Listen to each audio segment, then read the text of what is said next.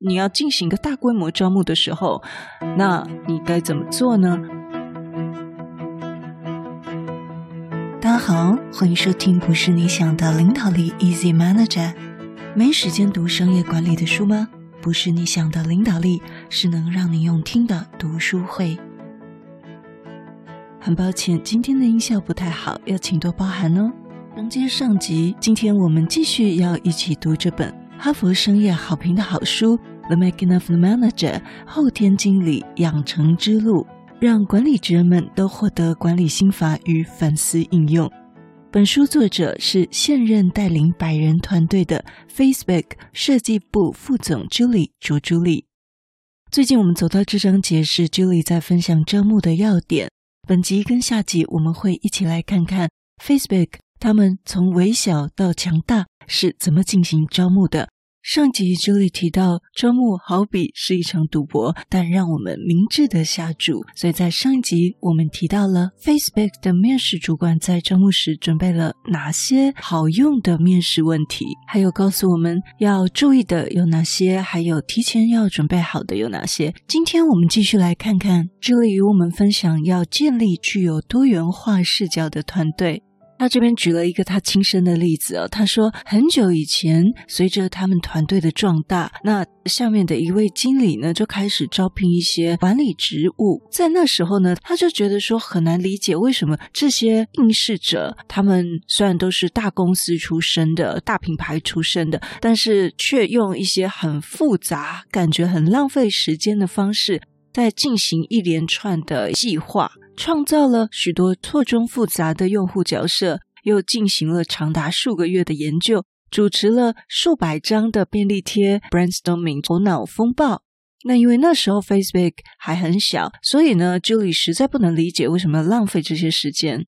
但在招募了这些管理职之后，Julie 她说她得到了答案，因为最后事实证明，随着 Facebook 的成长，当他们从五十个人增加到两百五十人的时候，在这个团队中有一个知道我们该做什么的管理职，是一项巨大的资产。渐渐的，Julie 也发现他们的长处就是我的短处。为什么呢？因为 Julie 她是创始元老嘛，所以她所受过的经验跟教育，应该就是从小公司开始，从小的新创公司开始的。Julie 说：“我们确实必须改进我们的工作方式，包括要招募一些新型的人才，并且引入一些更结构化的流程。”也的确，透过那些这里原本认为很麻烦、很复杂、很没必要的那些角色跟新的工具，能够更有效地支持他们不断增长的用户群。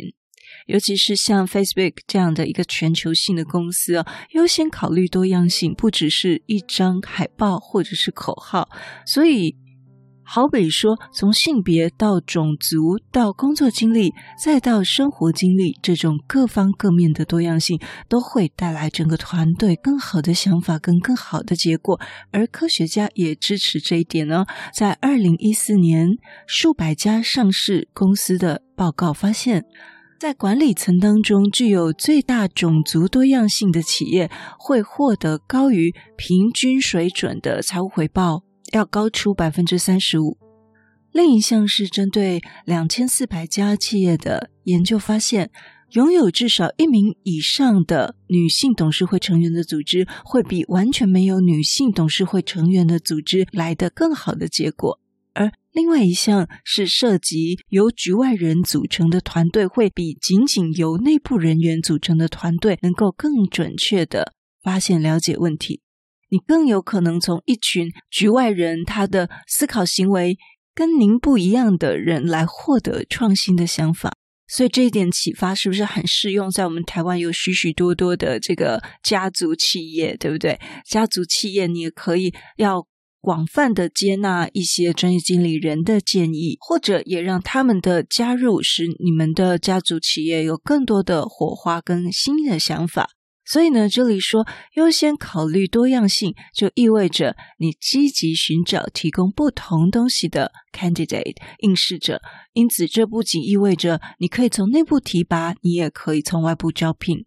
那这里在这里提供一个非常健康的心态哈，非常好，大家可以参考看看。他说，如果我们接纳更多多样性的观点的话，这就意味着包括你和我都有自己的信念，而且呢，应该受到其他人的挑战。是的，应该受到其他人的挑战，你的信念。因此，多样性的力量会帮助我们的团队避免偏见，并且做出更好的决策。而且更有创意的思考。另外呢，Julie 也鼓励我们可以雇佣能力更强的人。有时候我会听到主管说这样的话，他说：“我只需要有人带 A 专案的人就好，我不需要一个同时也能做 A 专案、B 专案跟 C 专案的人。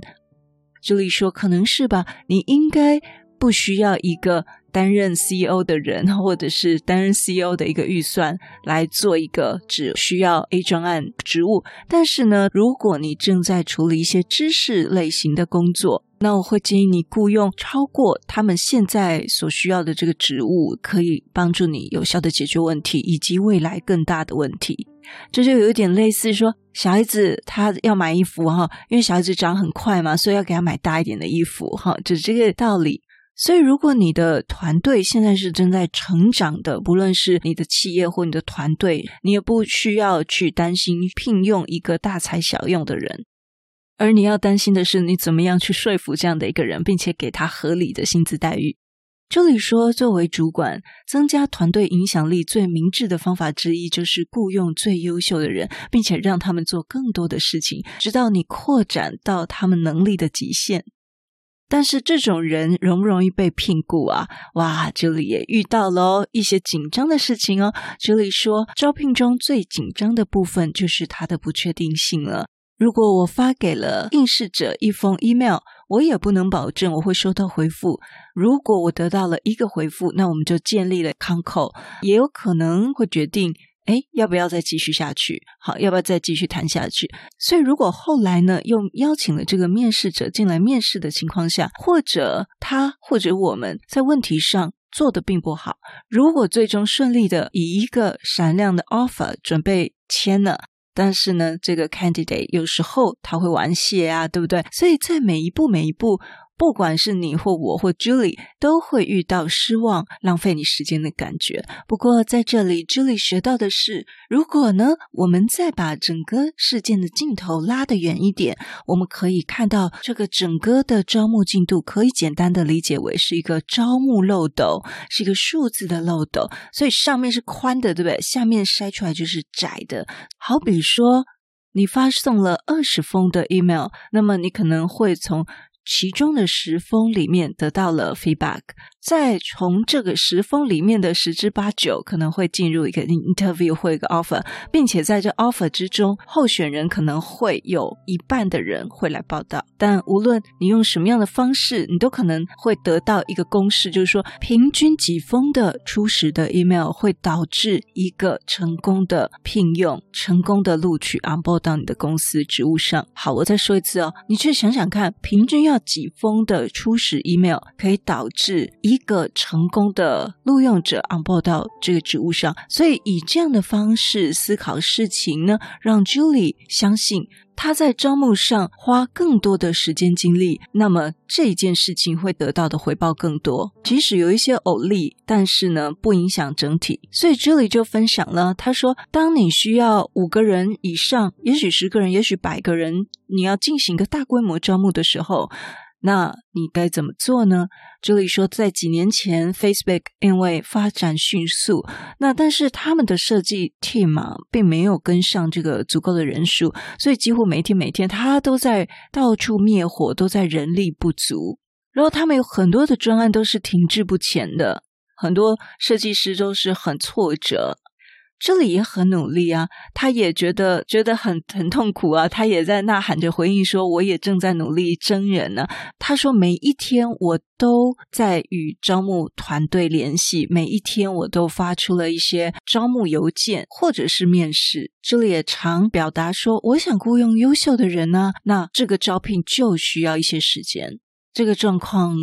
跟我们在紧急招募的时候也非常相似，就是每天都花很多时间在招募，但是还是补不上，或者是招募的没有那么顺利。那么看 Julie 她怎么样面对这个问题哦？她说几周以后，她的直属上司 Chris 像往常一样跟她一对一的时候，就讲到了这个话题啊。Chris 就问他说：“嗯，你认为你是花足够的时间在这个招募上吗？”Julie 说：“对啊，而且呢这里还给他整个工作的时程表。接下来呢，他的主管就看着他说。”如果我告诉你，招聘是你唯一重要的事情，你会有什么不一样的地方呢？OK，Julie 是的，他发现他自己虽然每天都在招聘，但大部分的时间还是花在其他的工作事情上，包括他去检查他们团队的 roadmap，还是帮他团队的成员修改东西，还有他跟他的下属进行一些会议等等。但当 Julie 换个角度想，把招聘视为是他唯一而且需要擅长的事情时，